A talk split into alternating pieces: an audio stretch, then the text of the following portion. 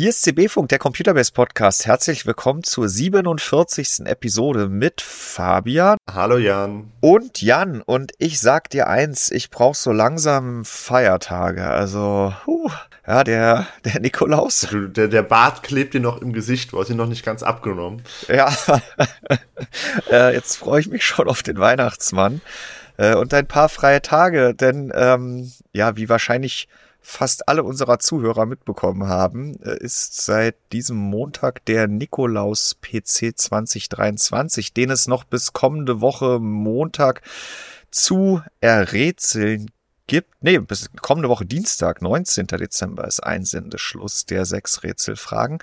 Äh, der ist jetzt vollständig seit Montag. Und das ist dann auch gleich unser erstes Thema. Letzte Woche haben wir quasi nur so einen Blick in die Richtung Sack oder Schuhe geworfen, wo der PC drin steckte und wir wussten eigentlich bis dato nur, höhö, es ist eine 4090 drin, haben dann seit 6. Dezember jeden Tag ein bisschen mehr verraten.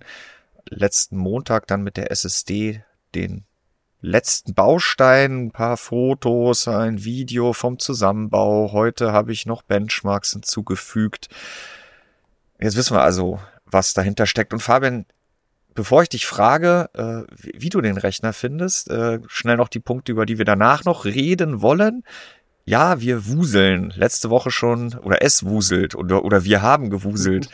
Wir haben es letzte Woche kurz angesprochen. Donnerstagabend ist dann auch das NDA auf, ja, so einen ersten Einblick in das, was seit einer halben Stunde, wann kam die Pressemitteilung? Mittwoch, Mittag nehmen wir auf, vor einer halben Stunde. Ich kann gerade nochmal aus Steam schauen parallel, aber theoretisch sollte Pioneers auch bei Gunia ab sofort verfügbar sein. Spätestens, wenn man diesen Podcast dann hört, auf jeden Fall. Mhm, ist verfügbar. Im Early Access für knapp 30 Euro. Wir haben schon gespielt. Äh, ich habe mir ein Safe Game zerlegt durch ja, durch eine äh, taktische, strategische, oder ich glaube, es ist ein taktischer Fehler. Da will ich gleich mal für. Ja, und äh, dann blicken wir nochmal auf die E3, äh, die nächstes Jahr nicht vielleicht stattfinden wird, die vormals größte Spielemesse der Welt, sondern dieses Jahr steht schon Ende des vorigen Jahres fest. Sie findet nicht statt und sie wird auch nicht mehr stattfinden. Und am Ende beantworten wir eine Frage aus der Community und gucken auf die Sonntagsfrage Thema Netzteile. Das war mal wieder eine beliebte Sonntagsfrage. Fangen wir an mit dem Nikolaus PC 2023 und gleich eine, ein, ein Service-Tweet äh, für alle, die jetzt hier am Rundfunkempfänger unseren Stimmen lauschen, auf der Suche nach irgendwelchen Antworten auf irgendwelche Rätselfragen. Wir beantworten hier keine Rätselfragen. Es gibt eine Frage, die wird mit CB Funk 46 beantwortet und auch nur da. Und die zweite Frage zum Herstellungsdatum unseres Ryzen 7 7800X3D, die wird aber auch in keinem anderen Podcast von uns beantwortet. Also ansonsten könnt ihr gerne ältere Folgen hören oder auch in Zukunft neuere. Bleibt bei uns, wenn es euch gefallen hat. Aber ihr findet keine Antworten auf die Rätsel. Du bist doch einfach viel zu lieb, Jan. Ne? Ach, komm. Also die Fragen dieses Jahr, ne? Wir haben es ja letzte Woche schon besprochen und ich hatte es auch noch mal kundgetan. Es ist halt immer nicht so einfach. Ich meine, mit der sechsten Frage habe ich mir dann selber noch so ein Ei ins Nest gelegt es ist ja nicht so, dass ich, bevor das dann am 6. Dezember live geht, schon alles in der Schublade habe, weil machen wir uns nichts vor. Es gibt noch andere Themen, auch andere wichtige Themen und dann macht man wie so oft im Leben halt genau das, was zu dem dann gültigen Zeitpunkt Meilenstein fertig sein muss. Das heißt, ich habe die Fragen wirklich Tag für Tag ergänzt. Und Montag habe ich eine ergänzt, wo dann leider sofort klar war, da hätte ich noch mal nicht nur bei uns gucken sollen im Preisvergleich, sondern auch bei Corsair, wie viele SSDs der MP600-Reihe es denn gibt. Und das Problem war, dass mit dieser letzten Frage dann ja auch endlich, endlich alle ihr Formular absenden konnten. Insofern haben sofort Leser Antworten eingesendet und das war halt nicht ganz eindeutig. Erstens hat Corsair andere SSDs gelistet als der Preisvergleich. Die haben nämlich eine gelistet, ganz witzig von der noch nie einer irgendwas gehört hatte. Da hat dann Michael gleich noch eine News zugemacht am Montag. Mikro, ne? Die Mikro, die aber kleiner ist als die Mini. Größer als die Mini, ein bisschen verwirrend. Genau, und dafür gab es aber wiederum äh, bei Corsair nicht mehr die Ur-MP600 und die Ur-MP600 Core, die aber weiteren beide gekauft werden können. Ja, und dann war meine Frage auch noch ein bisschen unglücklich formuliert, weil man nicht genau wusste, wenn ich jetzt auf 11 komme, muss ich dann die 10 anklicken oder die 14? Naja, und so gab's die dann halt am Ende geschenkt. Ja, aber klar, das Feedback war auch sonst, es war nicht ganz so schwer. Nein, es gab aber die letzten Jahre wirklich auch Fragen, die waren haarig, auch wenn sie nicht so haarig waren wie vor fünf, sechs, sieben Oder Jahren. im schon mal. Weihnachtsrätsel. Aber am Ende. Ja, genau. Äh, aber es soll ja das Nikolaus-Rätsel. Wir wollen kein PC gegen zwei Klicks raushauen, in Anführungsstrichen. Ich glaube, dieses Jahr haben wir es am Ende doch ganz gut getroffen. Man musste ein bisschen knobeln, aber den meisten hat es wirklich auch Spaß gemacht, weil es gangbar war. Und alle, die jetzt noch am Knobeln sind, äh, lieber erstmal aufhören, eine Nacht drüber schlafen. Ihr habt ja noch bis zum 19. Dezember Zeit und äh, ich glaube, dieses Mal darf man es nicht zu kompliziert sehen und nicht jedes Wort auf die Goldwaage legen, dann kriegt man da die Lösung. Und jetzt Fabian, Weihnachtsrätsel, genau. Machen wir dieses Jahr. Es ist schon angelegt, es ist nur noch keine Hm. Frage drin. Obwohl ich äh, drei Fragen, äh, die es nicht ins Nikolausrätsel gedanklich geschafft haben, oder die haben es nicht geschafft, aber ich hatte sie schon, äh, den Weg schon eingeschlagen. Ähm, die habe ich, äh, die, die habe ich im Köcher. Und es werden auch nicht ganz so viele, wie es letztes Jahr gewesen sind. Und neulich habe ich noch gesagt, ja, hier vielleicht Merch, den wir bekommen haben, aber jetzt steht fest, es gibt äh, Computer-Based Dark Mode Tassen, die es ja auch mit dem PC im Nikolaus Rätsel 2023 und als zweiten und dritten, also als Trostpreise zu gewinnen gibt. Und die gibt es nirgendwo zu kaufen. Die gibt es nur intern bei uns neuerdings. Fabian, du kriegst ja noch eine wegen unserer internen Weihnachtsfeier. Die steht hier, aber ich habe sie noch nicht verpackt und nicht versendet. Knapp zwei Wochen hast du noch. Ja, äh, sie kommt pünktlich zum Fest. Fantastisch. Ja, aber Weihnachtsrätsel, da werden wir uns die nächsten Tage nochmal hinter verschlossenen Türen unterhalten, Fabian, damit wir da was Schönes am 1. Dezember haben, wo Was dann auch Schönes. diejenigen, die sagen, ich will um die Ecke denken und ich will mir wirklich was erarbeitet haben am Ende, was dann von uns auch dieses Jahr wieder vorgesetzt bekommen. So, aber jetzt endlich, wie findest du den PC jetzt, wo er so vor dir steht? Er steht ja hier gerade eine Wand weiter neben mir. Ich habe überlegt, ob ich den Podcast auf dem Ah. System aufnehme und dann dachte ich mir, oh, never Ja. change running audio system. Da wäre bestimmt wieder irgendwas schiefgelaufen. Wir kennen das ja inzwischen. Ja. Aber er ist wirklich hübsch geworden. Also ich bin ja eigentlich kein, äh, kein Fan von Weiß bei, bei, bei Technik. Ich finde, das sieht irgendwie, keine Ahnung, also so richtig weiß kriegt man es ja meistens auch nicht. Irgendwo kommt immer das Schwarz durch. Äh, in dem Fall hier halt so ein Ja. bisschen beim, beim Mainboard halt noch und die Lüftungsschlitze und, und die Grafika. Aber es ist schon sehr, sehr viel Weiß, äh, Silber. Ich glaube, viel mehr geht tatsächlich nicht, wenn man da nicht noch irgendwie lackieren möchte oder so. Ähm, und es, ich finde, es passt gut zur Jahreszeit. Also es ist echt. Das war ja auch der, der gedankliche Aufhänger natürlich. Und letztes Jahr war ja auch das Gehäuse äh, schon weiß und ein, zwei Komponenten hatten sich dem, glaube ich, auch schon angepasst. Aber dieses Jahr ist es wirklich nochmal, ja, haben wir so viel weiß probiert umzusetzen, wie ging. Und äh, ja, mich, mich hat gefreut, dass das System auch wirklich super angekommen ist. Also auch nicht nur, weil eine schnelle Grafikkarte drinsteckt oder mit dem Ryzen 7 7800 X3D ein passender Gaming-Prozessor äh, auf dem Mainboard hockt, sondern weil es in Summe wirklich, glaube ich, eine ausgewogene Config ist. Einer hat nochmal gesagt, natürlich kann man nie genug Speicherplatz haben. Es sind halt nur zwei Terabyte, aber ja, äh, es ist, dann ist es irgendwie auch müßig zu sagen, äh, kann nicht der ein oder andere nochmal zwei 8 Terabyte äh, QLC-Platten, QVC wollte ich gerade sagen, QLC-Platten äh, da reinschrauben. Ich glaube, mit zwei Terabyte ab Werk, TLC, kommt man schon ganz gut aus.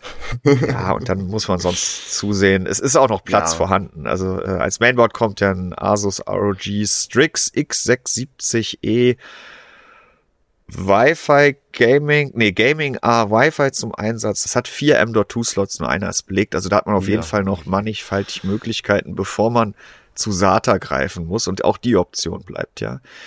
Ansonsten, äh, ja, die Grafikkarte hatten wir letzte Woche schon. Und noch teurer als die Grafikkarte sind ja die Lüfter, Ja. die drin sind. Ne? ja, äh, ja, ähm, nicht ganz. Denn da hat die, der Preisanstieg der 4090 zuletzt dafür gesorgt, dass da noch immer ein, äh, ein Anstandsabstand bleibt. Äh, Die kostet ja mittlerweile Mhm. über 2000 Euro. Aber ja, die, die, das Gehäuse setzt insgesamt mit AIO auf 10 von diesen neuen IQ Link QX 120 ARGB LED Magnetschwebe Temperatursensor Geschissellüfter. Der Haken daran ist, dass das Zeug wirklich Apothekenpreise hat. Das Schöne an diesem IQ-Link-Zeug ist ja, dass ich das alles an einem Kabelstrang aufreihen kann. Für Strom, für Steuerung, für RGB. Und äh, ja, da setzt das halt volle Kanne drauf. Und das ist in der Tat ein kostspieliges Unterfangen, wenn man diese 360er AIO, sieben Gehäuse. Wäre, by the way, was mir gerade einfällt, eine fantastische ja. Gewinnspielfrage gewesen, einmal zu fragen, wie viele einzeln steuerbare LEDs denn in diesem System vorhanden sind. Auf den Lüftern, weil dann ist am Ende wieder die Frage, ob die, äh, die Status-LEDs, die vier auf dem Mainboard von Asus, sind die nicht auch steuerbar, wenn auch nicht von Menschenhand. Error provozieren, damit die Status-LED angeht. Ähm, nein, worauf ich hinaus wollte, diese Lüfter, die haben ja eine unfassbare Menge an einzeln steuerbaren LEDs. Ich glaube, in der Narbe sitzen welche, außen im Rahmen sitzen welche. Es ist ein, äh, also. Ja, vor allem vorne und hin. Vorne und hin. Ja, ja. Äh, also du hast, wenn du weiter runter scrollst im Artikel oder auch ihr, liebe Zuhörer, ich habe da mal ein paar Screenshots gemacht aus der IQ-Software von Corsair, wo man das Ganze ja äh, entweder in, in, in mhm. vorgefertigten Szenerien oder wirklich auf Einzel LED-Ebene konfigurieren kann. Also wer sowas mag, der ist auf jeden Fall bestens aufgehoben. Klar gab's die, oh Gott, RGB, LED-Hölle, Kommentare, aber es weiß auch jeder, dass man das äh, auch anders konfigurieren oder abschalten. Der Vorteil dieser Lüfter ist ja auch einfach tatsächlich, dass sie dieses Magnetlager haben und damit dann auch bei, bei niedrigen Drehgeschwindigkeiten sehr leise agieren. Also auch insofern, wer, wer wirklich keine Lust auf RGB-LEDs hat, der macht sie aus und kann sich trotzdem an guten Lüftern erfreuen. Ich glaube, dass der, der Kritikpunkt an den Lüftern ist auch nicht unbedingt, dass sie nichts taugen. Dass sie zu teuer sind, aber es gibt sie ja geschenkt in dem Fall. Ja, genau. Also äh, Stichwort teuer. Äh, es kamen die Fragen auf, wir hatten das erstmal gar nicht thematisiert, weil darum geht's dann wiederum, finde ich, auch nicht. Zwangsläufig, dass man schon direkt in den Titel reinschreibt, wie teuer die PCs sind. Und machen wir uns nichts vor, äh, Ende 2020 war alles noch viel teurer, obwohl es langsamer und nicht so bunt gewesen ist. Aber da hatten wir halt diese mhm. Mining-Knappheits-Covid-Hochphase. Äh, zurück zum Thema. Wenn man geizhals blindlings ohne OS immer den günstigsten Anbieter, ich habe aber noch nicht mal lagernd geklickt, also wirklich gesagt, ich suche die Komponenten, pack sie alle auf die Wunschliste und dann that's it landet man bei 4100 Euro. Kein Zusammenbau, äh, keine Individualisierung, keine, will man es kuratiert nennen, ja, im Endeffekt ist ja in dem Fall wirklich dann nochmal eine Selektion erfolgt durch uns. Es ist jetzt nicht dadurch wertvoller geworden, dass ich es hier gebenchmarkt habe, aber es ist schon was Besonderes, allein durch diese Folierung und dass es halt der Nikolaus-PC ist. Aber. aber du hast gerade gesagt, äh, Benchmarks. Die hast du nämlich erstellt in der Zwischenzeit. Ja, Genau. Also wir, das ist das erste Mal, dass wir den Nikolaus PC, seitdem es jetzt Nikolaus PCs gegeben hat, aber es war glaube ich die letzten vier oder fünf Jahre der Fall, selber nochmal bei uns gehabt haben. Und ich muss sagen, ich finde das wirklich toll. Äh, natürlich muss irgendjemand, aka ich, den dann vor Weihnachten auch noch in diesem gigantomanischen Karton bestens verpackt zur Post bringen. Aber ich habe halt die Chance, mir das wirklich auch nochmal selber hier anzusehen und auch in der Redaktion anderen zu zeigen, äh, die RGB-Beleuchtung mal zu konfigurieren, ihn mir anzuhören und eben auch ein paar Benchmarks zu machen und davon zu berichten. Und ich glaube, das kam auch ganz gut an. Ja, und das habe ich gemacht. Und wie bencht man dann so ein 4090 7800 X3D PC? Ich habe mir halt dann so eine Brutalo-Krache einfach angeguckt. Äh, also angefangen bei Cyberpunk 2077, Phantom Liberty, natürlich nur in UAD, Alan Wake 2 natürlich nur in UAD und Avatar Frontiers of Pandora natürlich nur in UAD. Es gibt da noch 3D-Mark, Referenzwerte, Firestrike Extreme, Port Royal, Times by Extreme, Speedway. Den Blender Benchmark habe ich nochmal laufen lassen. Der nutzt ja aktuell auch, wenn man den GPU beschleunigt nutzt, was aber auch Blender als Renderprogramm kann. Äh, die Raytracing Cores der GPG, nee, AD, oh Gott, ich lebe in der Vergangenheit, der AD 102 ähm, GPU, dann hat man da halt auch Tempo satt. Aber ja, Performance, willst du was sagen? Also ja, viele FPS kriegt man hin, auch weil die RTX 4090 natürlich das ganze DLSS 3 Sammelsurium auffährt. Den Nikolaus wirft mit Fake Frames um sich.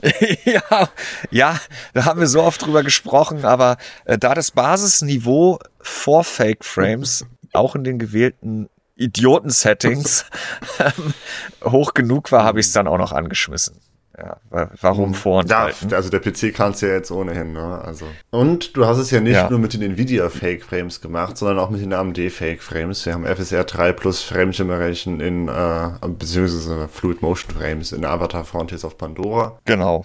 Also was lässt sich sagen, zusammenfassend, Fabian? Äh, ja, wie nicht anders zu erwarten, Alles kannst du halt wirklich alle drei Spiele spielen in UAD mit den bescheuertsten Einstellungen mit allem nach rechts. Und mhm. äh, gut, dass du dann in Alan Wake und in äh, Cyberpunk mit Path Tracing in UHD und maximalen Details kommst du halt nativ gerendert, nicht über die 20, 30 FPS hinaus. Das haben wir aber auch in den Techniktests dazu besprochen. Aber dann, wenn du schon DLSS Quality anschaltest, was ja optisch vorzuziehen ist, dann bist du halt bei 50, 60 FPS. Bei äh, in Cyberpunk mit mit allem auf Anschlag, dir das S Performance plus Flame äh, plus Frame Generation.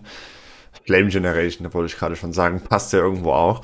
Ja. Ähm, da hast du 98 FPS erreicht im Schnitt. Und ich kann mich noch gut erinnern, das habe ich nämlich neulich erst nachgeschaut, weil Nvidia da bei, bei 500 DX Spielen ähm, ein Rechenbeispiel gegeben hat, von wegen, wie viele Fake Frame Pixel werden generiert sehr, sehr viele. Wenn man äh, dieses Spiel Cyberpunk mit RT Overdrive, DLSS Performance und Frame Generation bei 100 FPS spielt, äh, wie viele werden da pro Sekunde generiert? Ich weiß es gerade nicht mehr, aber da habe ich nämlich nachgeschaut, okay, ist das überhaupt möglich, das mit 100 FPS zu spielen? Und habe bei unseren Benchmarks rein, äh, geschaut zum, äh, zum Release des Patches 2.0 und da hat die 4090 äh, auf unserem Testsystem nur gut 80 FPS gemacht.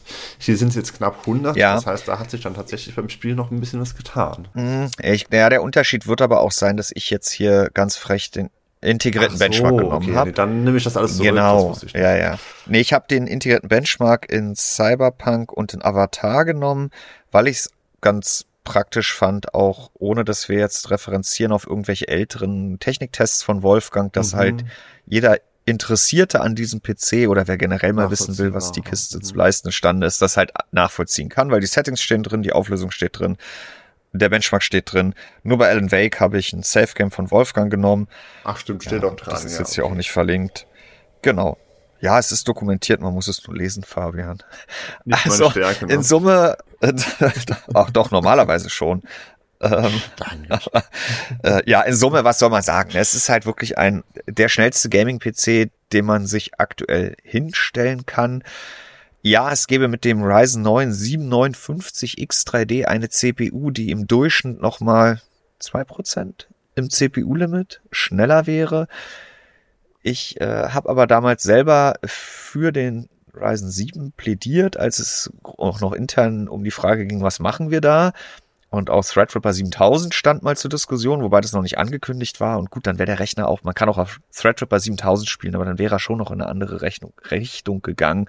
Ich glaube, so ist es jetzt definitiv massenkompatibler, das System. Und warum habe ich für den Ryzen 7 plädiert? Wir erleben es ja in der Redaktion immer wieder, wenn wir auf diesen zwei Chiplet X3D CPUs spielen, dass du immer wieder das Thema hast, dass dann doch mal ein neues Spiel oder ein älteres Spiel, obwohl die aktuelle Xbox Game Bar und der Chipsatztreiber installiert das halt nicht auf dem richtigen Chiplet läuft. Und dieses Problem hast du einfach mit dem Ryzen 7 nicht. Das heißt, du hast verlässlich dessen Leistung in allen Spielen. Und rein theoretisch könntest du sogar die CPU wechseln das wird wahrscheinlich nicht so schnell passieren, weil das ist bei uns ja weiterhin wirklich eine Riesenkatastrophe in der Redaktion. Kleiner Blick hinter die Kulissen. Es ist noch immer so, dass wenn du auf einem ARM5 Testsystem einen Dual Chiplet X3D Prozessor mit dem Chipsatztreiber und der Gamebar installiert hast, dass du danach das System wegschmeißen kannst, wenn du auf einen anderen Prozessor wechselst. Okay. Du kriegst einfach Ergebnisse, die keinen Sinn mehr ergeben, die viel zu schlecht sind. Äh, das heißt jetzt auch bei diesen ganzen CPU-Gaming-Benchmarks war immer klar, wenn wir eine ARM5-Plattform aufbauen, wechseln wir als allerletztes auf den 759X3D. Der Wechsel gelingt dann auch. Also du schmeißt dann, wenn 78X3D drauf war, den größeren rein, installierst den Treiber nochmal neu, dann funktioniert das. Aber wenn du jetzt was vergessen hast mit dem 78X3D, dann musst du leider auch Windows neu installieren. um das dann nochmal nachzuvollziehen. Ja, gut. Äh, deswegen der 78X3D, der ist, glaube ich, da die, die rundum sorglos Gaming Best-Case-Lösung. Die, die sinnvolle Wahl für einen High-End-PC, ja. Würdest du denn sofort etwas anpassen an dem Rechner, Fabian? Oder würdest du ihn dir in der Tat dann so hinstellen, die Beleuchtung etwas dimmen? Oder äh, gehst du direkt Regenbogen all in? Äh, ich ich finde RGB-Beleuchtung ja eigentlich sehr cool, aber nicht, weil ich es als Regenbogen haben würde, sondern weil ich mir dann halt meine Wunschfarbe daraus ähm, zusammenkleistern kann. Oder meine Wunschfarben. Mhm. Ähm, ja, also wie gesagt, ich mag weiße, weiße Gehäuse eigentlich nicht und das ist dann auch wieder so ein riesiger ATX-Klopper. Ja, insofern wäre das jetzt nicht meine Wahl. Aber wenn ich ihn jetzt gewinnen würde, dann würde ich ihn, denke ich, so betreiben. Denn das jetzt schwarz und in ein ITX-System zu pressen, dann kann es auch direkt wieder reinlassen. ja. Ne? ja, nee, man muss den schon auch als Gesamtkunstwerk sehen, in Anführungsstrichen. Äh, denn darauf wurde ja hingearbeitet und ich, ich hoffe, dass es wie die letzten Jahre jemanden trifft, der das System auch genau als solches dann zu schätzen weiß. Aber das wissen wir dann erst, wenn der Gewinner, die Gewinnerin gezogen wurde und der oder diejenige dann bekannt gegeben hat, was mit dem System geplant ist. Drücken wir mal die Daumen, dass es jemanden glücklich macht. Und äh, selbst wenn er es dann zerlegen sollte, Fabian, dann ist es eben auch so. Und das habe ich auch schon in den Kommentaren zum Nikolaus-Rätsel geschrieben. Wir haben jetzt so viele Jahre gehabt, wo sich wirklich der Gewinner, ich glaube, es waren immer Gewinner, offen und ehrlich einen Keks darüber gefreut hat und das System auch so behalten hat. Wenn es mal wieder so anders ist, dann. Ja, also wenn, wenn in einem Monat die Gebrauchtmarktpreise für Corsair Link Lüfter stark ja. gedrückt sind, dann weißt du Bescheid. IQ-Link, IQ bitte. Ja. ja. Äh, ansonsten, äh, wer, wer das Gewinnspiel, es gibt ja immer wieder, jede, oder Jahr ein, Jahr aus, erreichen uns Nachziehung der Gewinner im Gewinnspiel-Thread oder im Rätsel-Thread dann die Kommentare, wo steht, das habe ich ja gar nicht mitbekommen. ja. ähm, das wird dann am Ende 14 Tage auf der Startseite gewesen sein von Computerbase und auf Social Media Kanälen und hier in diesem Podcast-Thema wir können mit diesem Podcast natürlich jetzt niemanden erreichen, der nicht im Podcast ist, aber all ihr lieben Zuhörer im Podcast, es gibt das Nikolausrätsel 2023 und jeder, der vor dem 6. Dezember 2023 um 7 Uhr einen Account bei uns angelegt hatte, der kann daran teilnehmen bis 19. Dezember Tagesende. Sechs Fragen sind zu beantworten, eine davon gibt's geschenkt. Äh, dankt Jan, der da einen Fehler gemacht hat, also mir. Nicht, dass es nachher wieder heißt, da habe ich ja nichts von mitbekommen obwohl ich sogar den Podcast höre. Apropos Podcast hören, was denkst du denn? Wie lange wird es dauern, wie viele Folgen, bis wir wieder so viele Zuhörer pro Folge haben werden? Wie letzte Woche. Weiß ich nicht, die bleiben doch alle hier. Meinst du? Aber ja, also man hat, ja, boah, der ein oder andere hoffentlich, weil es ging uns ja wirklich, warum haben wir das gemacht? Äh, beschlossen auf unserem Teamtreffen in Hannover im September, glaube ich, wo ich die Frage gestellt habe, können wir uns sowas erlauben, mal unsere Leser in einen Podcast zu jagen? Wir glauben einfach, dass das eine ganz nette Ergänzung von Computerbase ist und dass man sich das nicht jede Woche reinhören muss. Aber wenn man ein bisschen mehr noch verstehen will, wie wir ticken, dann kann man sich das immer mal geben. Und das Schöne, ich habe zumindest keine, keine Kritik Nein, gesehen. Also es, sich, es hat sich niemand getraut, sich zu beschweren, dass man, wenn man einen 4000 Euro PC gewinnen will, jetzt auch noch einen Podcast hören muss. Hör mal. Es, der eine oder andere hat geschrieben, dass er das nicht machen wird. Ähm, aber da war dann auch das war halt nüchtern kundgetan. Und das finde ich halt völlig okay. Es war jetzt niemand, der uns hier irgendwie äh, mafiöse Methoden vorgeworfen hat. Äh, und das fand ich eigentlich sehr schön, wie genau, äh, wie generell die Stimmung im Thread. Es geht dieses Jahr wirklich adventszeitlich geruhsam zu. Und das freut mich eigentlich. Genau wie das Feedback zum System und zu den Fragen. Und hoffen wir mal, dass es auch so bleibt. So. Fabian, Kommen wir zum zweiten Thema. Pioneers of Pagonia. Letzte Woche nur angerissen hatten wir da ja schon ein bisschen unter Embargo gespielt. Ja, durften wir noch nicht drüber sprechen, jetzt schon. Genau, dann wollte ich äh, oder habe ich noch Benchmarks gemacht. Die wollte ich eigentlich auf Basis eines Safe Games machen, was ja auch, glaube ich, nur zweieinhalb Stunden Spielzeit Intus hatte, aber da gab es dann über Nacht ein, über Nacht ein Update äh, letzte Woche noch und da musste man wieder auf grüner Wiese Das soll übrigens mit dem Early Access Spiel nicht mehr so sein. Da sollen zwar Seeds invalide werden irgendwann mit größeren Updates, aber dass Safe Games invalide werden, das war jetzt nur wegen dem ähm, Pressepreview so. Ich habe, bevor wir den Podcast aufgenommen haben, habe ich noch ein Update geladen und das könnte ja möglicherweise, weil das ziemlich genau zeitgleich mit der Pressemitteilung rausging, das Early Access Update gewesen sein und da ging das Safe Game in der ah, Tat ja. auch noch. Ja, also wir hatten ein bisschen gespielt. Du hast dann auch zum Fall des Embargos letzte Woche einen kleinen Bericht zugeschrieben. Da waren auch ein paar Benchmarks drin. Ich glaube, wir hatten wörtlich gesagt äh, oder geschrieben, das läuft nicht auf jeder Kartoffel. also gerade mit UAD braucht man dann schon eine ganze Menge Leistung, muss man sagen. Und da wird hoffentlich auch noch optimiert. Denn so viel zu sehen. Ich bin ja immer noch begeistert davon, dass der Download nur zweieinhalb Gigabyte groß ist, was halt daran liegt, dass es quasi keine Texturen gibt. Hast du sehr nett ausgedrückt. Naja, ja, gibt ja, es halt nicht. Ne? Also es sind aktuell sind äh, ist das ja alles nur sind die Polygone ja nur per Farbverlauf ja. eingekleidet. Und das, das hat halt schon Vorteile, aber gerade in Sachen Leistung, wobei Texturen fressen natürlich auch nicht wirklich hm. Leistung, mhm. die fressen nur Grafikspeicher. Äh, ja, es ist zu hoffen, dass sie da die nächsten Monate noch ein bisschen dran, äh, dran drehen werden. So, und jetzt kann jeder spielen. Ab heute der 29 Euro 99 oder 90 in die Hand nimmt. Ja, knapp 30 Euro halt. Ist halt die Frage jetzt, ähm, das ist natürlich die große Preisfrage, lohnt sich das? Kann ich dir jetzt keine Antwort drauf geben, denn ich habe jetzt die letzten Wochen, wir hatten ja auch schon die Demo damals, die Pressedemo, dann gab es ja die Demo schon mal zum Steam Next. Game Festival. Next Fest, sowas, sag mal nicht, das andere war was anderes. Sind in Deutschland immer ganz ja. schön. Es gibt halt, das war auch ein großes Thema unserer Leser, es gibt halt aktuell keine Kampagne. Mhm. Äh, und ich habe damals, Anno Knips, mit meiner Großmutter, ich sprach darüber irgendwann mal in diesem Podcast, habe ich bei Siedler 2 ja die Kampagne gespielt und dann irgendwann offene Karten. Ähm, ich habe jetzt bei Pioneers of Pagonia, ich habe es in der Tat immer wieder mal gespielt, weil ich das einfach ist mein Spieltyp und es siedelt so schön und es wuselt wirklich ganz gut. Ähm, aber ich habe halt in Summe vielleicht vier Stunden, fünf Stunden gespielt. Ich glaube, ich würde mir noch ein bisschen mehr wünschen. Es gibt zwar jetzt verschiedene Kartentypen, du hast es auch alles äh, ausführlich dargelegt äh, in deinem Inhalt letzte Woche.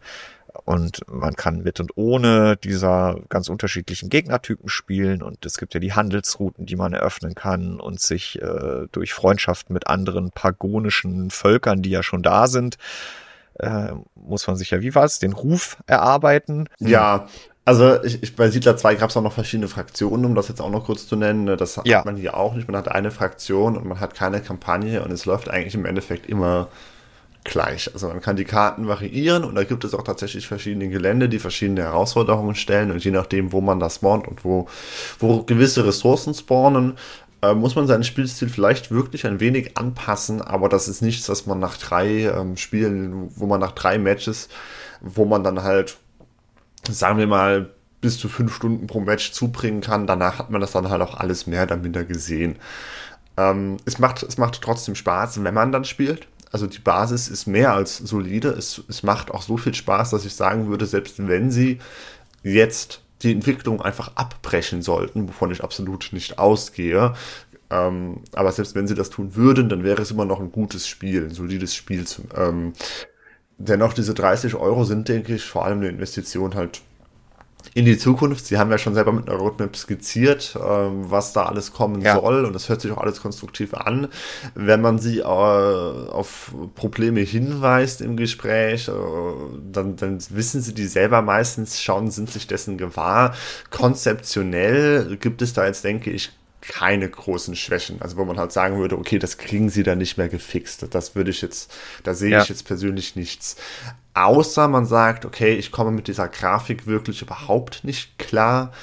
Ähm, das wird sich, denke ich, nicht ändern, was aber auch einfach der Tatsache geschuldet ist, dass es halt ein kleines Indie-Game ist. Sie haben einfach nicht das Budget von Ubisoft, um da dann AAA-Grafik mhm. aufzufahren. Also mir gefällt das. Das Grafikmenü könnte und wird mhm. hoffentlich noch einige Überarbeitungen erfahren. Es ist ja auch aktuell noch so, dass es das Spiel immer automatisch erstmal die Desktop-Auflösung nutzt Gut, da gibt's auch andere Spiele, die das so tun. Ich glaube, Starfield ist ein ganz aktuelles AAA-Beispiel. Das kommt doch immer mal wieder vor, dass Spiele da. Aber es ist natürlich immer ganz angenehm, wenn man unabhängig hm, der Desktop-Auflösung ja, ja. eine Auflösung im Spiel wählen kann. Das geht aktuell nicht. Dann ähm, ist, gibt es Upscaling nach FSR also gibt 1. Es kein gutes Upscaling. Also. Nein, genau. Ähm, gut, braucht man das jetzt? Ich hatte das mir dann ja auch noch auf einer 12 CU RDNA 2 iGPU angesehen und da hat das Spiel gemeckert, dass die Grafikkarte eigentlich nicht unterstützt wird, hat dann trotzdem gestartet und hat dann Performer, äh, Proforma für Performance die allerniedrigsten Einstellungen gewählt. Dann kann man das immer noch sieht immer noch okay, also anschaulich aus, sage ich mal. Ne? Man kennt noch alle Gebäudefiguren mhm. und so weiter und so fort. Und dann ging es ja auch zu. Hatten sie immer noch über 30 FPS, ne? Also. Oder ja. 40. Ja, deswegen. Genau. Nee, aber da, also, das vielleicht meine Antwort noch ganz konkret auf deine Frage. Wenn man die 30 Euro nicht scheut, um da jetzt auch an dieser Entwicklung teilzunehmen, und die haben ja auch einen sehr aktiven Discord-Server und sagt, ich, ich spiele halt wirklich gerne äh, einfach mal so drauf los und sehe es wuseln und, und kann auch damit leben, dass ich dann vielleicht immer mal wieder die gleichen Wartezeiten habe, bis meine Werkzeugschmiede dann fertig ist. Ja, der kann sich das schon ansehen und ich glaube auch nicht, dass das in vier Wochen abrupt nein, nein, endet. Nein. Da steckt doch der Staat drin, der für seine Förderung irgendwann Ergebnis sehen will und so weiter und so fort. Daher kann man schon machen, denke ich hattest, auch. Du hattest zwei Probleme. Einmal wusstest du nicht, wie viele Felder du bauen sollst. Ja, hast, kannst du mir da eine Antwort drauf geben? Weil das, das ist ein guter Aufhänger. Es ist halt wirklich nicht ja. fertig. Ne? Also Early Access bedeutet, man kann jetzt spielen. Es gibt, außer nächstes Jahr soll es erscheinen, keinen konkreteren Zeitraum oder kein Datum dafür. Und man merkt, dem Spiel an, dass es nicht fertig ist. Ja, also wie zum Beispiel, ja, ich, man baut äh, Bauernhöfe oder äh, also die Getreide oder Gemüse anpflanzen und dann kann man Felder bauen und man sieht so Plätze für Felder, wo man sie hinbauen kann. Und man sieht ja auch so einen Kreis, die, für, also die. Und dieser Kreis, der ist eine Lüge. Der Kreis ist eine Lüge. Warum ist der Kreis eine Lüge? Nein, also man, man, man kann Felder bauen und man, diese Felder sind kleine 1x1 Strukturen von der Größe her und dann ist halt die Frage, okay, wie viele Felder braucht denn so eine Farm? Und da, äh, das hängt halt letztendlich davon ab, wie weit diese pagonischen Bauern und Bäuerinnen äh, laufen müssen. Wenn die Felder direkt neben der Farm sind und der Brunnen auch direkt neben der Farm, dann kannst du da 20 Felder hinklatschen. Ähm, aber du musst dann bei jedem Feld bei jedem dieser 20 Felder einzeln sagen, was denn darauf angepflanzt werden darf. Und weil ja, ja. je nach Bodenbeschaffenheit verschiedene Wachstumsbedingungen für deine, für dein Gemüse oder deine äh, Getreide hast, solltest du das auch tun, denn sonst gehen die halt hin und pflanzen querbeet alles an, auch wenn es extrem bescheiden wächst auf diesem Boden. Und dann dachte ich mir, okay, ich habe keine Lust, das einzeln immer anzuklicken für alle Felder. Ich sag einfach der Farm, hey du, Farm, du darfst jetzt bitte nur Ja, ich weiß, worauf du hinaus willst.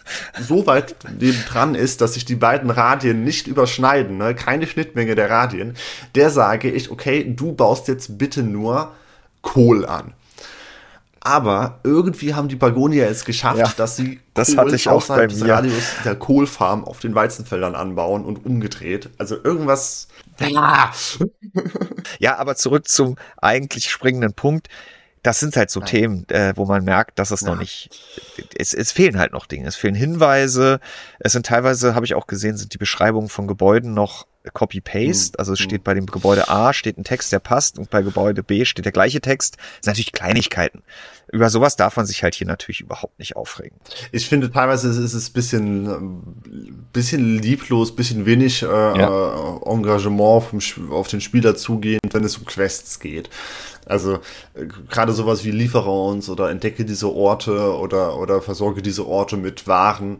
Du, du hast halt diese generelle Quest-Anzeige, äh, ja. die du rechts einblenden kannst mit hoch, glaube ich, wo halt alles, was du machen sollst, reinkommt, wie zum Beispiel auch, ja, baue, baue zwei äh, Steinmetze, weil es ist wahrscheinlich ganz sinnvoll, zwei Steinmetze zu haben. Und da landen mhm. dann auch ganz nüchtern die Quests drin, die du ohne Kommentar von den anderen pagonischen Dörfern bekommst. Das ist natürlich alles noch ein bisschen also wenn da dann vielleicht eine Figur aufpoppen ja. würde, die den Text vorgelesen würde und dann hättest du könntest du den mhm. Fortschritt der Quests in so einem eigenen Quest-Log verfolgen oder so, aber das kommt bestimmt alles noch. Äh, was, was mich aber tatsächlich, glaube ich, äh, am meisten immer auf die Palme getrieben hat, sind die Soldaten. Oder, oder generell die, die Einheiten, die man halt nicht direkt steuern kann. Man, man kann ihnen sagen, geh mal grob auf die Stelle da und dann laufen sie da in einem Umkreis von, keine Ahnung, 100 Metern, ja, ja. laufen sie dann da rum und eventuell kommt ein Gegner vorbei und sie haben Lust, den anzugreifen oder eventuell haben sie auch keine Lust und er läuft einfach vorbei. Und wenn ein Gegner mhm. bekämpft werden, dann geht das immer nur ein, einer versus einer. Das heißt, du kannst eine riesige Übermacht haben, die werden dann alle um den Gegner herumstehen und abwarten, bis sie ihn dann nacheinander bekämpfen. Und egal wie gut dein Soldat ist, ob du dem jetzt einen Holzschild und einen Bronze-Kupferschwert in die Hand drückst oder Eisenschwert, Eisenschild und mhm. Eisenkettenhemd, es gibt halt im Endeffekt einen RNG-Wert, also einen Zufallswert ob er jetzt gewinnt also du kannst da schon ganz schön Material verschleißen. Genau, und das Ding ist, ich habe am Anfang dann halt immer gesagt, okay, was kann ich denn machen, um meine Pagonia bestens auszustatten? Ne? Die sind mir wichtig, ich kehre für die und die dürfen natürlich nicht draufgehen, also gebe ich denen die teure Rüstung mit, mit teurem Eisen und dies und das und ich stecke da viel Arbeit und Zeit in die mhm. Produktion, weil diese Eisenschmiede muss ja auch erstmal gebaut werden, dafür brauchst du diesen Beton, also Zement und dafür brauchst du halt Kalkstein, den findest du nicht überall. Und irgendwann bin ich drauf gekommen, das ist total die Ressourcenverschwendung, weil diese Ressourcen natürlich ja, ja. noch endlich sind, also vor allem halt das Eisen. Aber die Ressource, die endlos ist und die Ressource, die vor allem am billigsten ist. Das sind halt die Pagonien. Ja, endlose Ressourcen, Fabian. Da sprichst du auch das zweite Problem an, was ich hatte. äh, hatte ich, glaube ich, auch im Thread schon geschrieben. Ich habe es wirklich geschafft in dem Safe Game, was ich dann nochmal angefangen habe, nachdem äh, ja das erste Safe Game weg gewesen ist, da habe ich es wirklich geschafft, äh, dass ich jetzt zwingend Laubholz, nee, Nadelholz brauche. Es gibt Laub- und Nadelholz. Ähm, und der Förster pflanzt auch beides an und man kann dem Förster aber auch sagen, er soll nur das eine oder das andere anpflanzen und man kann auch dem Holz. Die Bäume sind übrigens sehr, sehr hübsch. Ja, man kann dem, äh, dem, dem Holzfäller sagen, bau nur das eine oder, oder, oder äh, baue nur das eine, ja, oder schlage nur das eine oder das andere Holz. Und wie dem auch sei, lange Rede, kurzer Sinn, durch äh, strategisch-taktische Fehler bin ich äh, in meinem Safe Game an den Punkt angelangt, dass keine Bäume mehr in dem Einflussbereich meiner Holzfäller waren und ich dann neue Holzfäller an einer anderen Stelle bauen wollte, weil ich halt auch schnell Holz brauchte, also nicht warten wollte, bis der Förster mehr anbaut.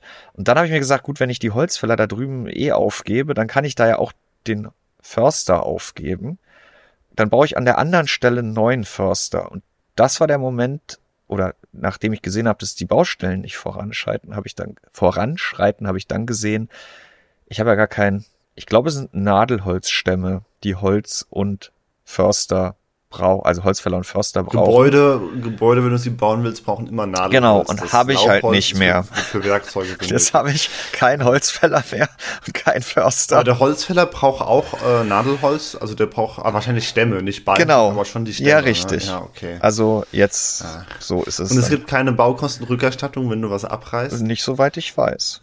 Ja, und äh, Handel ist halt auch nicht, also es gibt halt vorgefertigte ähm, Tauschhandel, aber du kannst nicht einfach dem pagonischen Dorf sagen, hey, kannst Ja, das habe ich, ich habe die, die, die, das andere pagonische Volk schon äh, auf der Karte. Ich muss mal gucken. Äh, ich habe noch keinen Handels, aber ich habe auch keinen Handelsposten. Der braucht ja bestimmt. Deine Rettung, deine Rettung könnte es sein, wenn du, wenn du 200 Prozent äh, Zustimmung äh, bei diesem pagonischen Dorf bekommst, dann, dann kannst, hast du die Möglichkeit, eine Allianz einzugehen. Was im Endeffekt bedeutet, du, du reißt die Kontrolle über dieses Dorf an dich. Und das Dorf hat bestimmt Nadelholz auf Lager. Ja. Ich, ich werde davon berichten nächste Woche, ob ich hier nochmal rausgekommen bin. ähm, ich meine, das kann einem wirklich auch bei jedem Spiel, das nicht im Early Access ist, passieren mir ist es halt jetzt hier mal passiert. Äh, ist, ist ein einmaliger Fehler dann wahrscheinlich gewesen und ich werde deinen Tipp beherzigen. Ja, und guck mal, ob das Safe Game noch zu retten ist. Aber ich denke, man merkt, wir haben schon beide unseren Spaß damit. Ja, doch, das auf jeden ähm, Fall. Ja.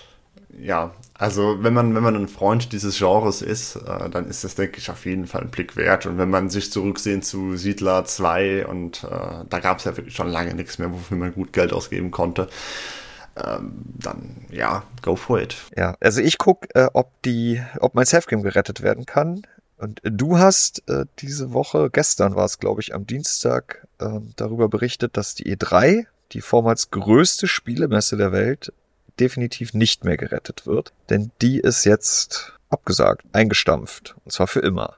Die ist, die ist Geschichte. Und ich würde dich direkt auf dieses größte Spielnetze festnageln wollen, denn ja, die was größte ist die Definition? Ist so eine ja, Sache. Die Gamescom war schon seit langem wesentlich größer, wenn es äh, um, um die Fläche geht, wenn es um die Anzahl der, der Aussteller geht oder wenn es um äh, vor allem die Besucher geht, die E3 in den USA, in Los Angeles, war halt immer wichtiger, weil sie halt, äh, also vor allem für Journalisten wichtiger, weil das halt eher so eine Fachmesse war, wo die ganzen Hersteller, Publisher, Entwickler ähm, eher auf die Zukunft gerichtet über ihre neuen Produkte gesprochen haben. Die Gamescom ist eher so eine oder war immer eher so eine Vermarktungsmesse, ja. wo man dann so langsam aufs Weihnachtsgeschäft blickt oder aufs, Herb aufs Herbstgeschäft, wo man direkt die Konsumenten anspricht.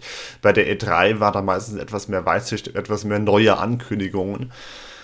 Das war die Leitmesse der, der, der Videospielebranche. Seit, ich glaube, 28 Jahren gab es sie, 1995 oder sowas. Und seitdem gab es sie auch jedes Jahr bis 2019 und seitdem halt gar nicht mehr vor Ort in Los Angeles. Mhm. Und damals lag es halt in der Corona-Pandemie 2020, 2021 gab es ein virtuelles Online-Event, auch noch wegen der Corona-Pandemie, aber da war, das war sehr, sehr verhalten. 22 sollte es sie geben, wurde abgesagt. 23 sollte es sie geben, wurde abgesagt. Für 24 hatte die ESA, der Veranstalter, dann noch gesagt, bis, ja, also bis es dann gestern offiziell war, hatten sie noch gesagt, man man plant noch, man überlegt noch, die, die Zukunft der Messe sei noch nicht gesichert, äh, aber es, es, war eigentlich allen schon äh. so halb klar, dass das wahrscheinlich nichts wird. Und jetzt seit gestern ist es offiziell, die E3 ist tot. Genau, und es gab ja dann die letzten Jahre immer schon diese Ersatzveranstaltung, das von mir vorhin schon angesprochene Gamefest. Nee, du hast das Steam Next Fest angesprochen. Nee, aber ich hatte es aus Versehen Gamefest genannt. Und das ist doch so, das, was die letzten... Ja, das Summer Game ja, ja. Fest, genau. Also das ist, ja, also das ist halt von, ähm, das ist aber halt eher so eine, ähm, ja, das ist halt ein großer Marketing-Livestream. Ja, ja, halt ja.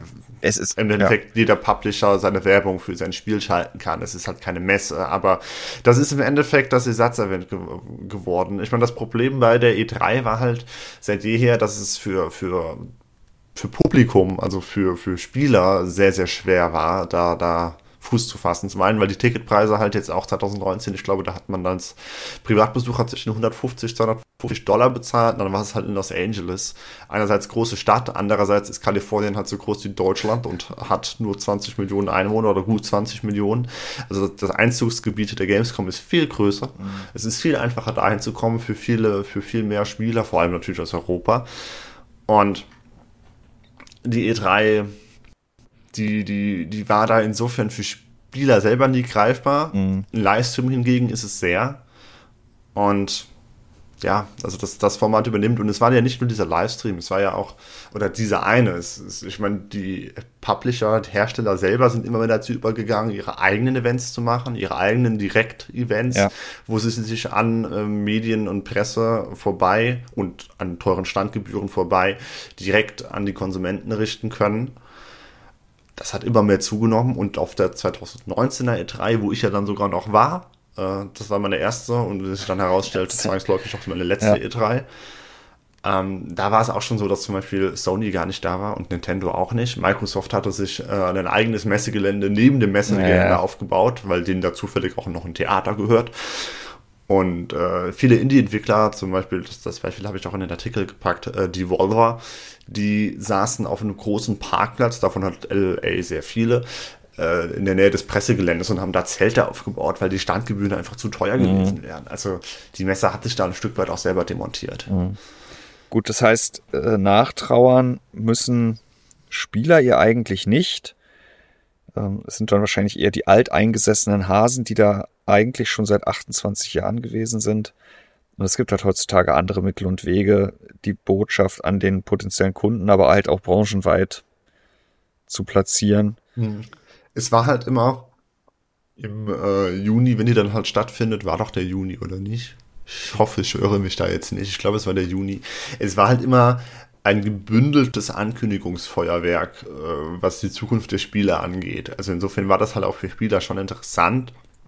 Jetzt ist es halt mehr verteilt. Es hat Vor- und es hat Nachteile. Aber im Endeffekt ja. Also ich wäre da natürlich gerne nochmal hingegangen. Ich hatte sehr viel Spaß in der Woche. Ich habe eine kleine Anekdote geschrieben in den, in den Thread unserer, unserer News. Das war wirklich ein Erlebnis für mich. Aber ähm, ich bin mal gespannt, inwiefern die Gamescom das vielleicht sogar auffangen kann. Termin gibt's glaube ich, auch schon, soweit ich weiß. Ja, die gibt's ja, glaube ich, schon seit der Ja. Messe. Ja, Ende August wird's wieder sein. 21. August. Kommen wir zum Community-Blog. Und da wollen wir die Woche mal wieder auf eine Frage eingehen, auch wenn wir sie nicht in Gänze beantworten können. Äh, Und das war auch eher so ein bisschen als Anregung, glaube ich, von meinem Namensvetter Jan gedacht, dass wir da vielleicht mal auch eine ganze Folge drüber reden. Denn es geht ihm um das Thema Mainboards. Abseits von Chipsätzen. Was unterscheidet gute von schlechten Mainboards bei gleichen Chipsätzen? Warum kosten manche hunderte Euro mehr als vergleichbare andere? Was genau machen die Stromphasen und so weiter und so fort? Wie gesagt, im Detail, äh, das haben wir uns mal aufgeschrieben, äh, wollen wir dann hier und heute nicht drauf eingehen, aber so top-down mal drauf gucken auf die Frage, warum gibt es X70 E-Boards für um die 1000, aber auch schon ab ich habe es jetzt gerade nicht vor mir, 250, 300 Euro. Da kann man ja schon mal ein paar Sachen sagen. Ja, es hat etwas mit der Qualität in Anführungsstrichen, da würde ich fast sagen, das ist das untergeordnetste Merkmal, aber mit der Funktionalität, Du, kennst doch bestimmt dieses, wobei ich weiß gar nicht, du bist ja schon ein bisschen älter.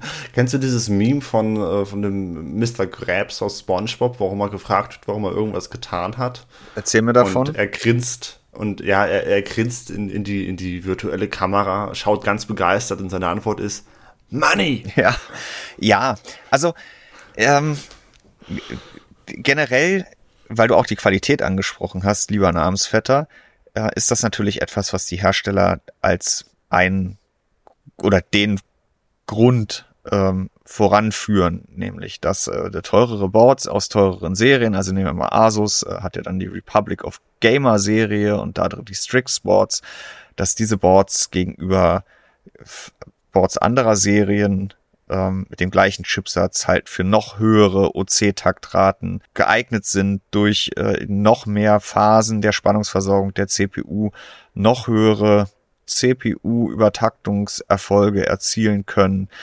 und ähm, die Kühler noch opulenter und noch ähm, ge ja, niedrigere Temperaturen möglich machen. Andere Sachen sind ja dann die Audio-Codecs, die verbaut werden oder auch die Wi-Fi-Module. Also da gibt's ja durchaus Unterschiede, ob ich jetzt ein sehr günstiges Board nehme oder ein teureres. Die Frage ist dann natürlich wieder, brauche ich die zusätzlichen Audio-Buchsen?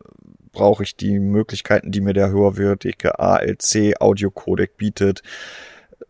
Asus hat dann ja auch noch so Sachen, aber ich glaube, das haben sie mittlerweile auf fast allen Boards, dass ja per ROG Armory Crate Software dann auch dieses Noise Cancellation auch mitkommt. Ne? Also du musst ja nicht nur, man muss ja nicht Nvidia RTX Broadcast nutzen oder in die AMD-Lösung.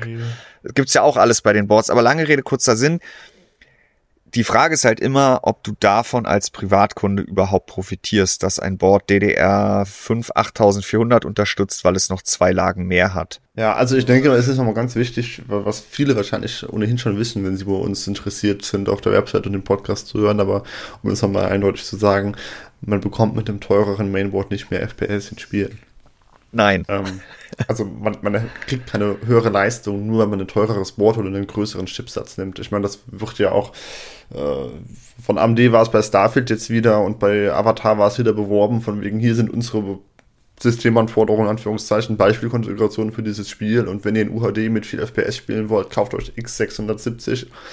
Nein, braucht man nicht. Ja, das haben sie ja noch ganz. Also diese Mainboards, die machen keine Leistung. Das haben sie ja, glaube ich, noch ganz clever verpackt, ne, weil sie es ja nicht Systemanforderungen, sondern irgendwie so äh, Recommended Configuration oder so, ne, dass man sagt, es schickt sich halt einfach nicht, aber das steckt ja dahinter.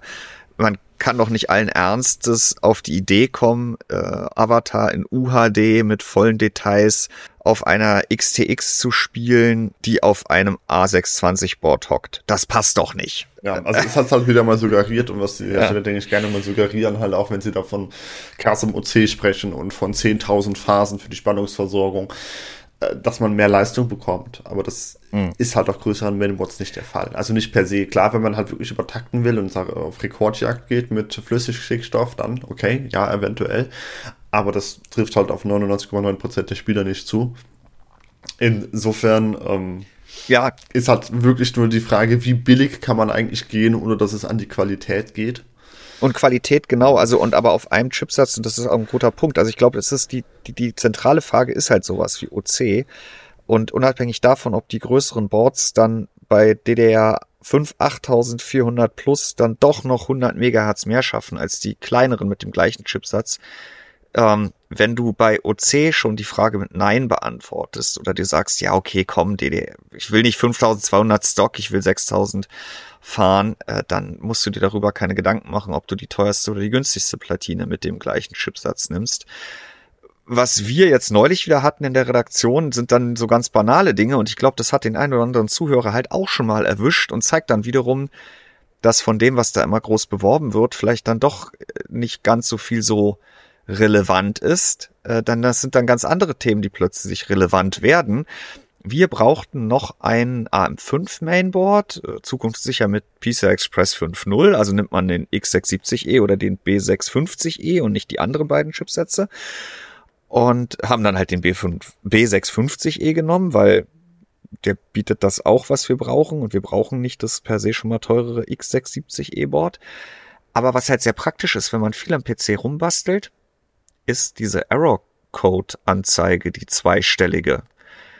Und die gibt es dann halt bei Asus, aber auch bei anderen Anbietern auf den günstigeren Varianten mit dem gleichen Chipsatz nicht.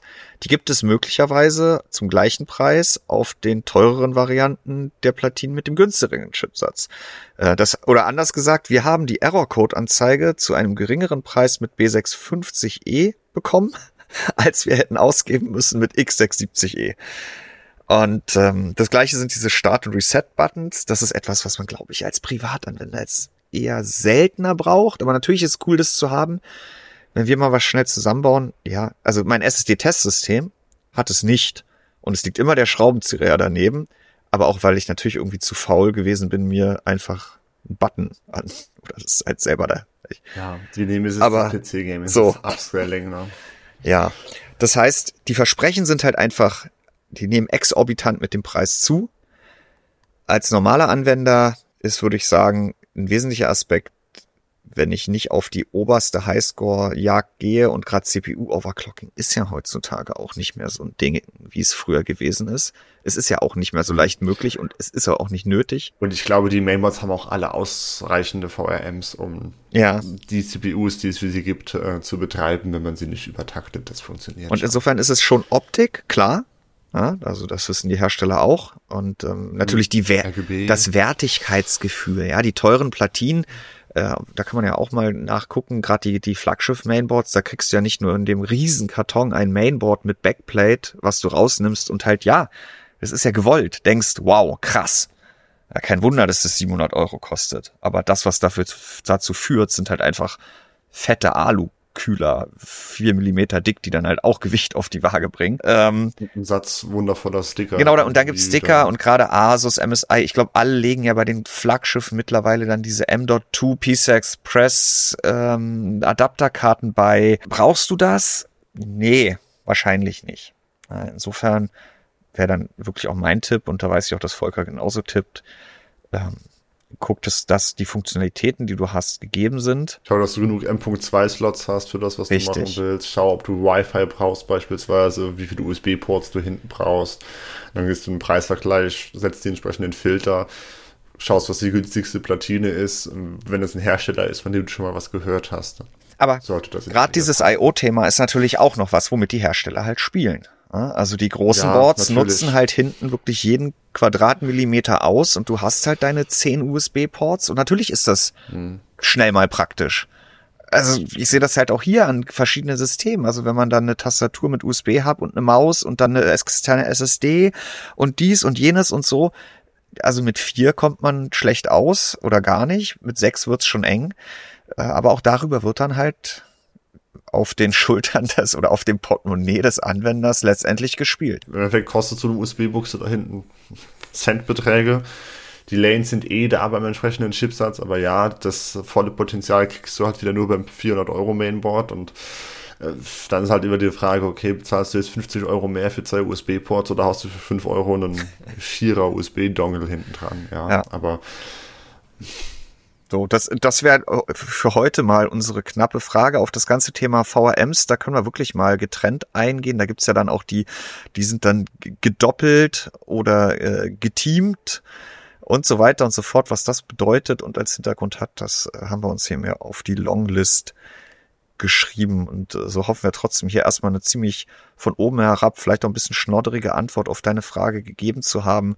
Sei dir dessen bewusst, was du brauchst und lass dich nicht von etwaigen Hardcore-OC-Weltrekordübertaktungserfolgen leiten, weil das sagt dann auch nichts über die Qualität einer Platine aus, in dem Szenarien, wo du sie an, anwendest oder benutzen wirst. Das ist halt auch generell sehr schwierig, äh, da dann zu sagen, okay, was ist Qualität? Ne? Also wenn du das halt wirklich, äh, wenn du wirklich empirisch sagen wollen würdest, okay, wir haben jetzt hier getestet, welches Mainboard wie qualitativ ist. Dann müsstest du halt tausendmal das gleiche Netzteil äh, Mainboard. Oh, Netzteil, Fabian, du bist ich, schon ich, weiter. Ich schon vor. Dann müsstest du tausendmal das gleiche Mainboard kaufen und das äh, jeweils drei Jahre lang äh, unter Standard Workload in einem Gaming-PC, der sonst identisch ist, betreiben und dann nach Ende dieser drei Jahre schauen, okay, wie viele sind mir abgeraucht davon. Ja. Das äh, ist praxisfern. Ich glaube, es gibt keine Publikation, die, die das stemmen könnte von den Kosten, vom Aufwand her. Also Qualität zu beurteilen ist da wirklich sehr, sehr, sehr schwierig für uns. Ja, insofern sprichst du noch einen guten Punkt an. Natürlich die Serviceleistung des Herstellers, aber die wiederum unterscheidet sich, soweit ich weiß, jetzt nicht darin, ob du ein MSI Godlike für das teilweise stimmt. über 1000 Euro gekauft hast oder ähm, dann die etwas, günstig, etwas günstigere Platine für 350 Euro. Das ist halt generell dann eher die Frage, ob du dem einen oder den anderen Hersteller mit seinen Garantiebedingungen und seinem Netz an ähm, Möglichkeiten oder an, Ansprech, an Ansprechpunkten hier in Deutschland eher vertraust als dem anderen.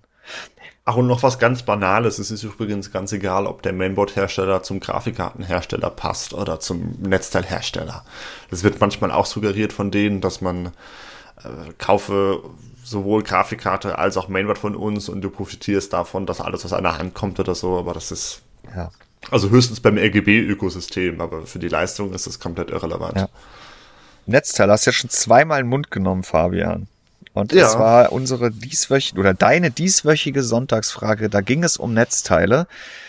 Äh, da wird es ja auch in der großen Hardware-Umfrage zum Jahresende nochmal drüber gehen, aber du hast das Thema ein bisschen weiter ausgerollt und du hast nicht nur nach der Leistung gefragt, sondern auch nach dem genau. Hersteller und der Modularität und so weiter und so fort. Ja. Also in der Hardware-Umfrage, die ja dieses Jahr dann auch wieder kommt, äh, beziehungsweise Hardware- und Software-Umfrage, Community-Umfrage, wie auch immer wir es wieder nennen werden, äh, da gab es auch nur so ein paar wenige Buckets für die, äh, für die Leistung, also wie viel Watt das Netzteil bietet. Ich habe es jetzt in 100er Schritten gemacht, das war ein bisschen feingliedriger. Ähm, und da zeigt sich, dass die allermeisten Leser tatsächlich 700 Watt oder mehr verbaut haben. Das war früher mal anders. Die PC-Community, ja, das war früher mal anders. Besonders krass finde ich, dass wir halt echt 15% mit 1000 Watt und noch mehr haben, wo man ja, denke ich, äh, sehr sicher sagen kann, selbst wenn man ein unvernünftig stark übertaktetes Intel-Setup mit einer 4090 hat, braucht man niemals 1000 Watt bei einem Gaming-PC, aber egal. Ja, aber die Frage kam jetzt ja auch wieder beim Nikolaus-PC auf. Da steckt ja ein SFXL-Netzteil von Asus drin, 80 plus Platinum zertifiziert mit 850 Watt Nennleistung. Und da mhm. kam, ich glaube, zweimal die Frage, ob das überhaupt reicht. Ähm, denn ja, man ja, kann. Das reicht mehr als. ja, die Grafikkarte hat 450 ja. Watt und die könnte ja und weiß der Geier was. Ähm, ja, aber auch in Summe kommt man nicht auf 850 Watt Nennleistung, zumal der 7800 X3D den spielen ja nur seine 50 Watt zieht. Mhm. Und ja, wir haben eine Menge RGB. Also das ganze Lichtsetup, das braucht bestimmt auch nochmal 30, 40 Watt. Aber ja. Ähm, ja, es reicht. Ich würde behaupten, 650 Watt würden bei so einem qualitativen Platinum-Netzteil auch ausreichen. Zumal es ja nach ATX 3.0 zertifiziert ist und damit garantiert mhm. die dreifache Nennleistung kurzfristig für den Gesamt-PC bereitstellen muss. Der Grafikkarte ja bis zu 600 Watt Nennleistung und kurzfristig das Doppelte, also 1200 Watt. Insofern Lastspitzen sind auch mit diesen neuen Netzteilen, aber auch mit den alten in der Regel, wenn es keine Billigheimer sind, alle abgedeckt. Genau, und dann ist es halt ein Platinum-Netzteil, was ja im Endeffekt dann heißt, es muss halt äh, diese Effizienz von, ich weiß nicht genau wie viel Prozent wirklich. Ja, ich glaube überall über 90, ne? In den genau, ich weiß nicht, ob 90, also ich weiß jetzt nicht, ob es überall über 90 ist oder ob das jetzt bei Titanium der Fall wäre. Es kann sein, dass es bei Platinum schon ist. Aber jedenfalls muss es die halt bis 850 Watt äh, leisten. Es kann gut sein, es wird so sein, dass es auch 900 Watt problemlos unterstützt, aber dann halt nicht mehr mit dieser Effizienz. Mhm.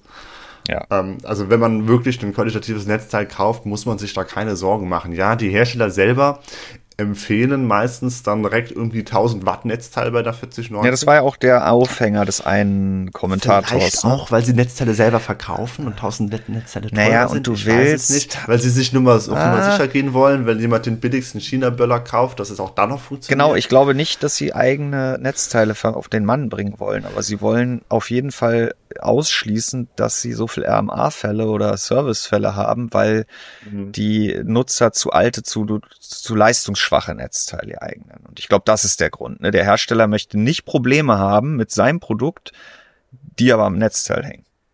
Ja, das kann ich auch verstehen, also, aber führt halt zu völlig absurden Leistungsempfehlungen. Ja. ja. Also wenn wir jetzt die Konfiguration nehmen, die wir in diesem Nikolaus-PC haben, was ja derzeit quasi so das Best-Case-Szenario für einen Gaming-PC ist, wenn es um die Leistung geht, ähm, da kommen wir realistisch für CPU und GPU äh, auf äh, in, in, der Praxis 500 Watt. Und dann hauen wir nochmal 100 oben drauf und wegen dem ganzen RGB meinetwegen nochmal 50 und Ne, also ich, da braucht es auch nicht im Ansatz 1000. Ich werde es nochmal messen. Das werde ich wirklich nochmal machen. Da können wir den mhm. Tag der, den, die Tage da nochmal updaten. Okay, also aber. So, wenn man jetzt natürlich dann sagt, man hat einen Intel 14900 KS und übertraktet den auch noch und die 4090 hat man auf 600 Watt und dann hat man äh, auch während dem Gaming immer noch einen CPU-Z, äh, Quatsch, einen Cinebench-Durchlauf laufen. Ähm, ja, okay, dann kommt man vielleicht langsam Richtung 1000 Watt, aber man knackt sie, glaube ich, auch noch nicht und drüber sowieso nicht. Mhm. Gut. Aber auch dafür wären äh, allein schon mit Blick auf die Nennleistung ja 15 Prozent unserer Leser vorbereitet. Also, mhm. Was dich, äh, glaube ich, richtig überrascht hat, war, und das ist ja auch immer wieder krass, und das sehen wir aber auch, wenn wir dann immer mal wieder doch auch einen Netzteiltest veröffentlichen oder über neue Netzteilvorstellungen schreiben, es interessiert. Deutschland liebt Be Quiet, meinst du? Ja, es interessiert halt einfach in Deutschland nur Be Quiet. Irgendwen. Gefühlt. Denn die haben ein Computerbase Sonntagsumfrage Dezember 2023 Marktanteil von 48 Prozent. Was halt Wahnsinn ist. Dann kommt C-Sonic mit 18, Corsair mit 16, und andere mit 9,6 und ja, alles andere. Also andere ist, war diesmal ein Ding. Ja, ähm, ja Wahnsinn. hätte ich mir die ganzen anderen Optionen sparen können. Die haben alle nur so 1, irgendwas oder sogar noch weniger Prozent. Ich bin da relativ stumpf auf Geizhals gegangen, habe geschaut, okay, welcher Hersteller hat denn jetzt hier Gaming-taugliche Netzteile, also alles ab 300 Watt oder so. Äh, ab 80 plus, äh, ja, ich glaube ab 80 plus sogar habe ich nur geschaut und habe dann halt geschaut, okay, wie viele Angebote für Netzteile gibt es von jedem Hersteller und alle, die irgendwie mehr als 30 hatten, habe ich auf diese Liste gepackt oder so. Ich ich bestimmt auch noch mal welche übersehen.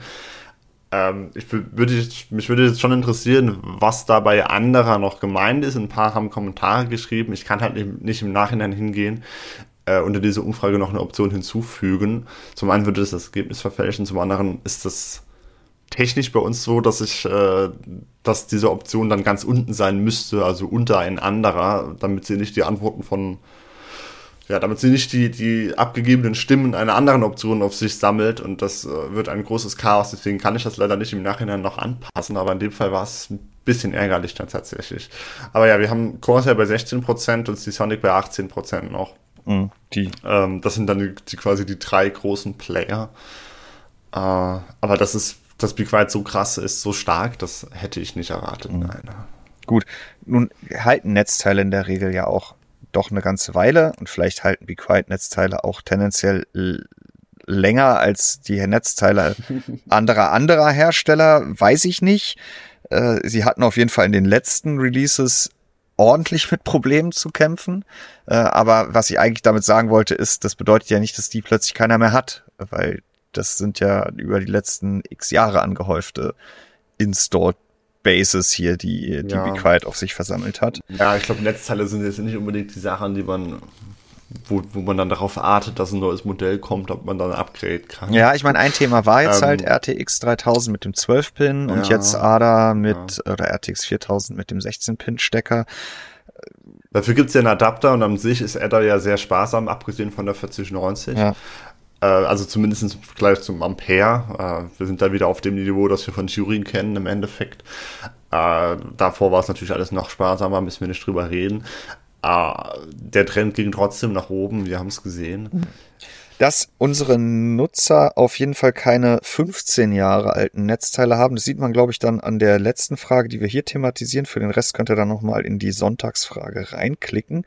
Die ist ja auch noch gültig. Du lässt die, glaube ich, immer einen Monat lang laufen. Einen Monat läuft genau. Die, ja. ähm, die 76 Prozent geben an, dass ihr Netzteil vollmodular ist und immerhin noch 15,6 teilmodular. Hat es das vor 20 Jahren schon gegeben? Ich weiß, es ging das da los? Ich bin mir gerade nicht ganz sicher. Ähm, also vor 20 Jahren hat es auf jeden Fall noch keine nativen äh, 12 Volt VH, ja, PWR 16 12 plus 4 Pin ATX 3.0 Steckernetzteile gegeben, ah, die wir auch mit 17% stimmt, haben. Stimmt, jetzt sprichst du doch noch eine dazu passende Frage an. Ja, das deutet dann ja schon auf ein paar neuere Netzteile, auch unter den Be Quiet Netzteilen hin. Sogar mehr als ich erwartet ja, hätte. Aber ja, also Modularität, äh, Teilmodular ist ja in der Regel, dass der große 24-Pol-Strang fest ist und der Rest nicht. Und vielleicht auch der CPU-Strang, ja. kommt auch manchmal vor. Das äh, nicht modular ist jetzt auch die, seit Jahren, würde ich sagen, verschwunden vom Markt. Ähm, das gibt es ja quasi gar nicht mehr und äh, ist auch Wenn nur noch. günstig kauft schon noch. Ja, das erklärt dann aber vielleicht auch nicht die acht Prozent, die sowas noch nutzen, sondern die, die wirklich noch auf äh, wesentlich ältere Netzteilen setzen, würde ich jetzt denken, ehrlich gesagt. So, Teilnehmer, ordentlich. Netzteil hat dann eben am Ende auch wieder fast jeder. Äh, auch wenn du die ja. Notebook-Besitzer nicht mit abgegriffen hast. Aber darum ja, ging es ja auch nicht. Ich habe vereinzelt gelesen, dass die sogar trotzdem abgestimmt haben. Äh, was, was hätte ich vielleicht nochmal disclaimen sollen, aber gut, im Endeffekt haben sie das Ergebnis ja nur so verfälscht, dass das halt die 0,8% unter 300 Watt sind wahrscheinlich. Mhm. Ja. Fabian, dann machen wir für heute den Deckel drauf. Der ganze Krempel muss ja auch diese Woche dann am Ende noch geschnitten werden. Nächste Woche geplant sprechen wir uns am 20. Dezember wieder und das ist der Tag der Losfee. Äh, da sollte ich dann für den Podcast, ist zumindest die Planung, gehe ich mal von aus, äh, schon den, die Gewinner kennen. Wir werden sie trotzdem aber auch auf der Website bekannt geben und hier nicht nur im Podcast darüber das sprechen. Das wäre ja auch noch schöner, ne? Ja. Bekanntgabe des Gewinners nur im Computerbase Podcast. Ja, und oh, äh, gezogen wird wie immer äh, Zufallsgenerator aus einer Grundgesamtheit aller Teilnehmer mit richtigen Antworten und äh, mit den Mitteln, die uns zur Verfügung stehen, werden wir davor aber auch nochmal gucken, dass es keine Doppel-Account-Teilnahmen gibt. Die Woche war Intel da, denn da passiert ja dann auch noch was und das ist möglicherweise auch nächste Woche ein Thema, nämlich am 14. Dezember, also morgen, wird ja die nächste CPU-Generation aka Meteor Lake, aka Intel Core Ultra vorgestellt.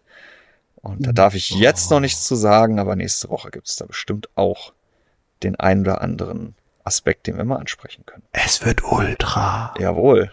Bis dahin. Tschüss. Tschüss.